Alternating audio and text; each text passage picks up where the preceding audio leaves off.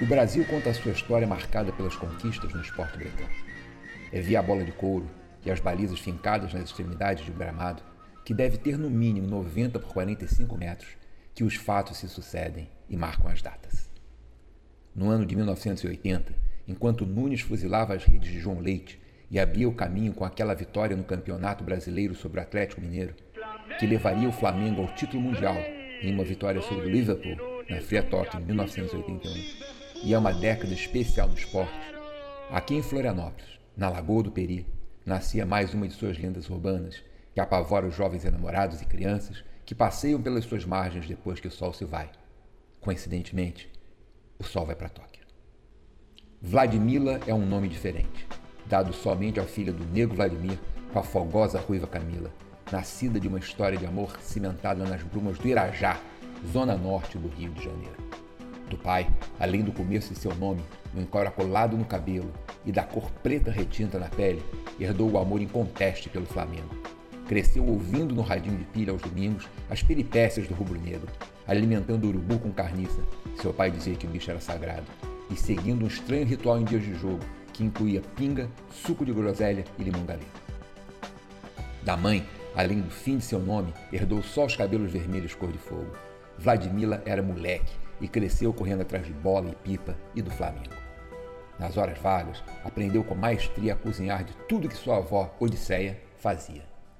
A avó se chamava Odisseia porque o seu bisavô tinha lido só este livro na vida, e quando nasceu a menina, a mulher não concordou em chamá-la de Ulisses. Odisseia era uma cozinheira de forno e feijão das melhores do Irajá, do Rio e, quiçá, do mundo. E Vladimir aprendeu tudo com ela. Vladimila tinha o toque de Midas de sua avó na culinária e ganhava a vida trabalhando na residência de um engenheiro de Furnas no bairro do Flamengo, o único bairro que ela admitia trabalhar, onde estava há mais de 15 anos. E em 1979, aos 42 anos de idade, sua vida sofreu a primeira reviravolta, quando o patrão a chamou para conversar explicou que estava de mudança para a cidade de Florianópolis, onde ia assumir um novo cargo da empresa elétrica de lá, a Eletrosul. Queria levar Vladimila junto, e a patroa falava o tempo todo: Vamos junto, Mila. As crianças te amam. Você é a família. A proposta era muito boa. Ganhar melhor e envolvia até uma casa natal da Praia da Armação, que ela ganhava só para ela, de luvas pela mudança, conforme falou o patrão. Só um porém apertava seu coração: a distância do seu Flamengo e do deus da raça, o zagueiro Rondinelli. A patada de cabeça que selou a vitória do Flamengo sobre o Vasco no Carioca de 78 ainda estava estampada em sua retina. Ela via tudo na Geraldo Maraca. Será que ela viveria sem ele? Sem ver o Rondinelli ao vivo? Ela estava pensando. No entanto, a mudança foi sacramentada quando, no alto da proposta, o patrão colocou a assinatura da revista Placar e um motorrádio OC, última novidade em rádios, que garantia pegar em suas ondas as rádios de todo mundo, em qualquer lugar. E ela pensava, então o Rio de Janeiro ia ser fácil. E foi assim que no ano do Senhor de 1979, Vladimila saiu do Rio de Janeiro e se mudou para Florianópolis. As semanas passavam no centro, no amplo apartamento da beira-mar, cuidando dos patrões. E nos finais de semana rumava para seu palácio, como chamava o barraco da armação. Afinal, era a primeira da família a ter casa própria sem financiamento BNH ou da Delfim. O barraco, que com o passar do tempo e do trabalho árduo foi tomando jeito e ficando encorpado, com cara de casa alegre e confortável, era um lar. Vladimila, como todo ser humano, tinha suas manias, pigarros e vícios. Ela não era perfeita, bem longe disso, e todos eles se uniam quando jogava. A principal, que adquiriu no Campeonato Carioca de 1974, era assistir toda a final que o time jogava em um vestido preto com uma capa tipo chapeuzinho vermelha, toda vermelha. Isso tudo porque no dia 22 de dezembro ela estava na festa do seu terreiro, usando esta indumentária de santo e saiu atrasada para o Maracanã para assistir à final do triangular decisivo contra o Vasco, que decretou o título daquele ano ao Flamengo. Desde sua mudança para Florianópolis, o time ganhou os dois títulos cariocas de 79 e ficou entre os 12 primeiros do Brasileirão. Perdeu o Carioca de 80, mas no Brasileirão daquele ano estava voando baixo, era uma máquina em movimento foi se classificando de time em time até sobrar seu único rival, o Atlético Mineiro, que planava sobre tudo e todos. 28 de maio foi uma quarta-feira em todo o Brasil. Em Florianópolis, uma fina chuva molhava a cidade, e olhando pela janela do apartamento da beira-mar, não se via o continente. Uma pequena bruma diminuía o campo de visão. e a noite se aproximava sorrateira, enquanto o relógio da sala marchava inclemente e sempre a seu tempo. Nervosa, Vladimila pensava na decisão do Brasileirão que começava aquele dia. O Flamengo estava a dois jogos de ser campeão e seu coração batia mais rápido a cada badalada do relógio, anunciando a proximidade do jogo. Estava distraída também aquele dia e trabalhou quase no piloto automático, até às 19 horas, quando se recolheu para o quarto para começar a concentração para o jogo final. Era hora de começar o seu ritual, afinal, faltava pouco para a bola correr e, de banho tomado, alma lavada para receber as bênçãos do divino urubu em rota com a vitória, abriu o armário para pegar a vestir sua armadura das finais. O grito que ela deu foi raso forte e ecoou pela área de serviço. Quando Artuzinho entrou esbaforido no quarto de Vladimila, ela enrolada na toalha estava sentada na cama, totalmente branca. Que foi, Mila? Se está passando mal? Caiu? Coração? Fala! dizia Arthurzinho. Nervoso, as perguntas brotaram rápidas e embaralhadas da boca do patrãozinho, que ela conhecia desde que nasceu. Armadura da final, filho. Esqueci na armação. Ai, meu Deus. Ai, meu uruba. Ai, meu uruba. E meu pai santo. Arthurzinho respirou aliviado e saiu para a cozinha para pegar um copo de água com maracujina. Sua mãe sempre dava para ele em véspera de prova para ficar calminho. Devia funcionar nesta situação também. Trouxe até o quarto e deu para Mila, mandando virar tudo que ia fazer bem. Vestida com uma camisa da TJF, famosa Jovem Flá, e com sua guia na boca zigue-zagueando em um movimento nervoso e frenético, ela repetia baixinho, sem armadura, sem Gico, Chicão dominando atrás e Reinaldo endiabrado, palinha perfeito. E ela repetia isso como se fosse um mantra. Aproximadamente às 21 horas e 58 minutos, aos 10 do segundo tempo, em jogada genial, Reinaldo abriu o placar que permaneceria até o fim. Galo Mineiro 1, Flamengo 0. Vladimir chorava e limpava os olhos com a camisa para em seguida beijar os canhões do escudo da TJF, enquanto falava baixinho. Ai, é culpa minha, é culpa minha, é culpa minha. Arthurzinho, tentando consolá-la, dizia: Calma, meu preto, tem domingo no Maraca, a gente vai levar esse caneco. Mas não adiantava. A culpa pesava mais que seus 80 quilos e abatida ela foi dormir. Aproximadamente 83 horas era o intervalo de tempo entre aquela fatídica quarta-noite e o horário da decisão de domingo. Este era o tempo para reverter o resultado, e Vladimila foi à luta. Começou com uma visita ao Comper da Deodoro para comprar os ingredientes do elixir de seu pai. Achou que a missão era árdua, era a primeira final brasileira e ela chegava com uma caninha. Comprou duas garrafas de pitu, a groselha da marca JJ era a mais vermelha e o limão gailego ganhou do porteiro, que tinha plantado em sua casa no saco de limões. Ia ser dose dupla, uma durante o dia e a outra para começar a beber às 16 horas junto com o início do jogo. Destas 83, durante 54 passou calada e rezando, se alimentando pouco e oferecendo sempre um mimo ao santo, com o mesmo pedido. Eram duas da tarde em ponto de sábado, quando seu Arthur chamou Vladimila, anunciando para botar as coisas na Brasília que ia levá-la para a armação, para ela ficar calma e não se preocupar com o ônibus. Aliás, preocupado estava o seu Arthur, que durante as 56 horas anteriores acompanhou estarrecido e preocupado toda a movimentação de Vladimila. Era muita coisa para carregar que ela tinha comprado e juntado. Então, seu Arthur vai levá-la. Para quem não sabe, a Lagoa do Peri fica encravada entre os bairros da Armação e do Morro das Pedras, até mais próximo da Armação, que possui diversas servidões que acabam na beira, ou bem perto da beira da lagoa, e a casinha de Vladimila era em uma dessas pequenas vielas. Às sete horas da tarde do dia 31 de maio, ela decidiu ampliar a sua segurança no jogo de domingo, e aproveitando ser o sábado dia de Oxum, resolveu fazer uma oferenda, e para isso começou a reunir todo o material necessário.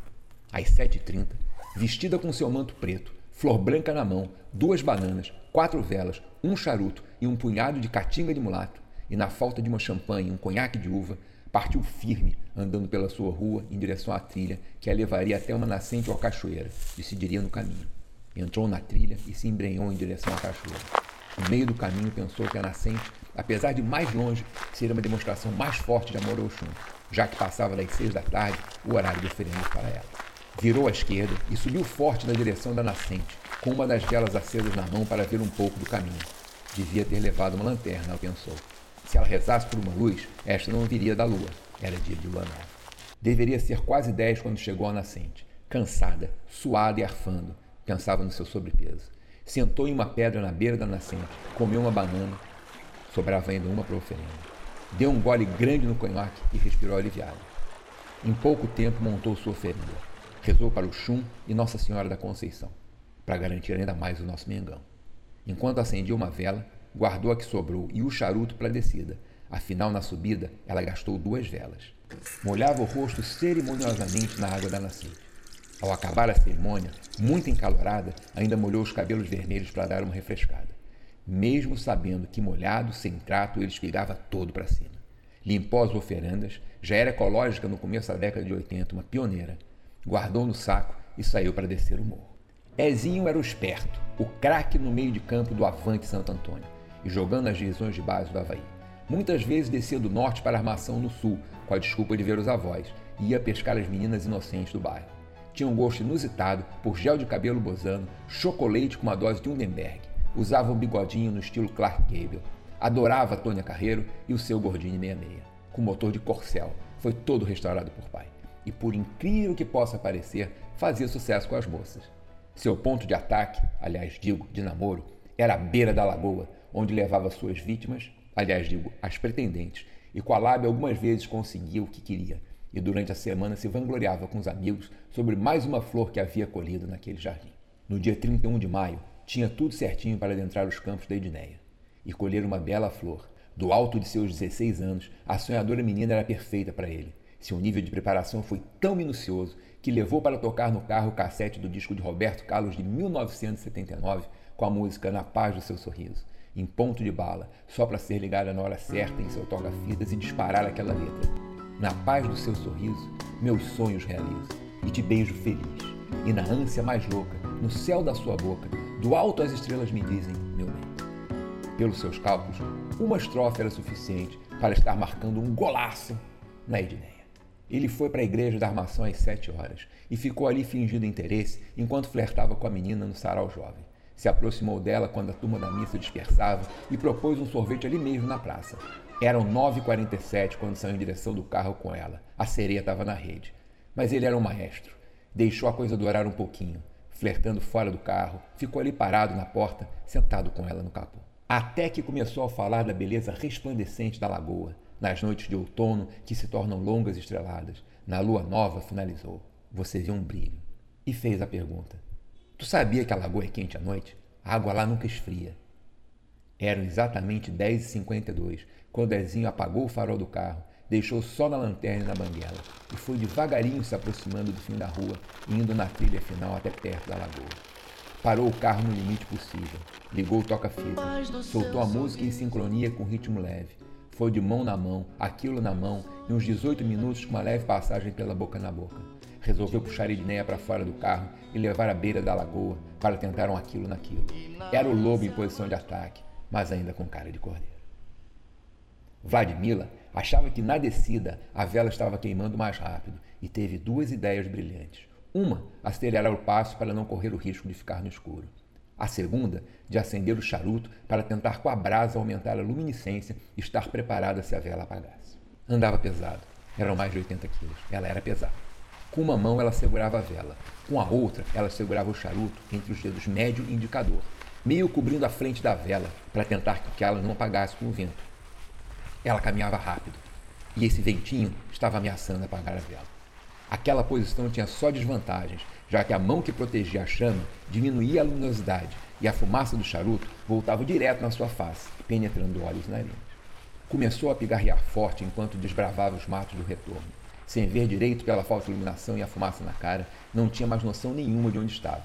Sentiu faltar chão quando o pé pisou no vazio e o corpão foi arremessado para frente. Reagiu soltando um berro glutural, lembrava até o Tim Maia enquanto a velocidade aumentava e a inclinação também. No desequilíbrio, o charuto voou longe. Se agarrou em desespero com as duas mãos à vela, berrando: Ai luz! Ai luz! Enquanto descia desgovernada pela ribanceira até perder o equilíbrio e sair rolando os últimos metros, sem soltar a vela. Se você é mulher e já foi menina, entende que Edneia estava naquela tensão agradável, porém elétrica como cena de filme de suspense. Quando ouviu o primeiro barulho que vinha do morro, empurrou Azinho, que já estava com as calças quase no joelho, e acertou de leve o pêndulo abaixo daquilo dele, e falou apontando para onde via a luz que mexia. Que que é isso, Jesus? Ezinho, sentindo a dor que vinha de seus badalos, olhou de relance e viu o instante da acelerada e o segundo berro de Vladimir. De camarote ali na beira, via aquela luz que voava para um lado velozmente. O que ele via era o charuto caindo, enquanto a outra luz acelerava mato abaixo em uma velocidade impressionante, até desaparecer e ficar só o ruído dela rolando no mato de danceira abaixo. Vai lá, Ezinho. O bicho soltou fogo e tá voando aqui para baixo. Vai pegar nós que estamos em pecado. Edneia não sabia o que fazer. Ela disparou a rezar um Pai Nosso enquanto pensava que a mãe dizia sobre se guardar para a pessoa certa. Ezinho, apavorado, falou: Ó, oh, parou de soltar fogo, mas pelo barulho ainda desce.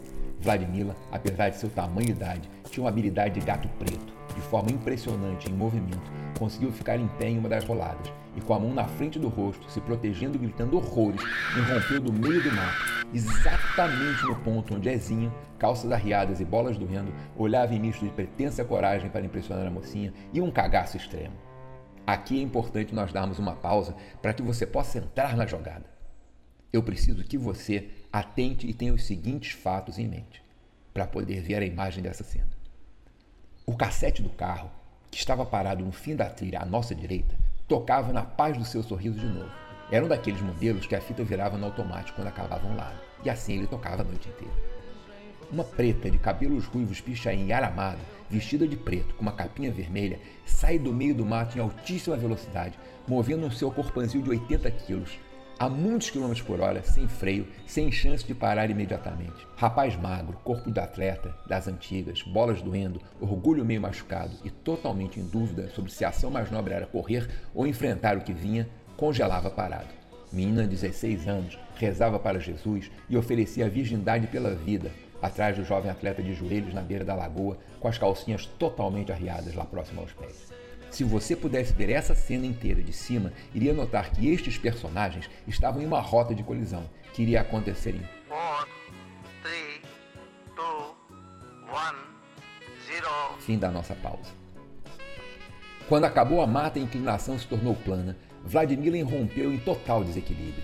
O corpo, naquele vácuo, foi impulsionado para frente, ficando em um ângulo de aproximadamente 90 graus vinha catando cavaco até a hora do choque, acertando sua cabeça no estômago do Ezinho, que foi arremessado para trás e, segundo a física, exerceu a mesma força contrária que recebeu. Talvez por isso, Vladimila freou estatelada em cima de Ezinho, e quando abriu os olhos, deu de cara com o aparelho reprodutivo deflorador de donzelas. No susto, agarrou o dito cujo, torceu enquanto o e gritava: Vai de retro, tira essa coisa daqui! E mais uns sons que eu não tenho a mínima ideia e não sei como descrever. Lembra do que falei da habilidade do gato preto dela? Pois bem, ela se levantou rápido, olhou em volta, vendo Ezinho estatelado e Edneia de joelhos rezando sem calcinha, apontou para ela e disse: Vai menina, tu é nova, corre daqui e se guarda. E disparou correndo na direção que estava de frente, entrando em uma trilha. No dia 1 de junho, enquanto milhões de brasileiros comemoravam a vitória de 3 a 2 do Flamengo sobre o Atlético Mineiro, Vladimir inclusa, e louvavam o gol salvador de Nunes aos 37 minutos do segundo tempo, a partir da igreja e pelo depoimento inicial da mãe de Edneia, se espalhava pelos quatro cantos da armação a história da gigante, tinha mais de dois metros, espectral preta de cabelos de fogo vermelho, que mora na mata e é dona das sucuris e jacarés que ali estão, e ataca quem tenta desflorar os meninos de seu jardim, muitas vezes levando um jovem como ela embora para o fundo da lagoa. Coincidência ou não, nunca mais se ouviu falar de Ezinho na massa.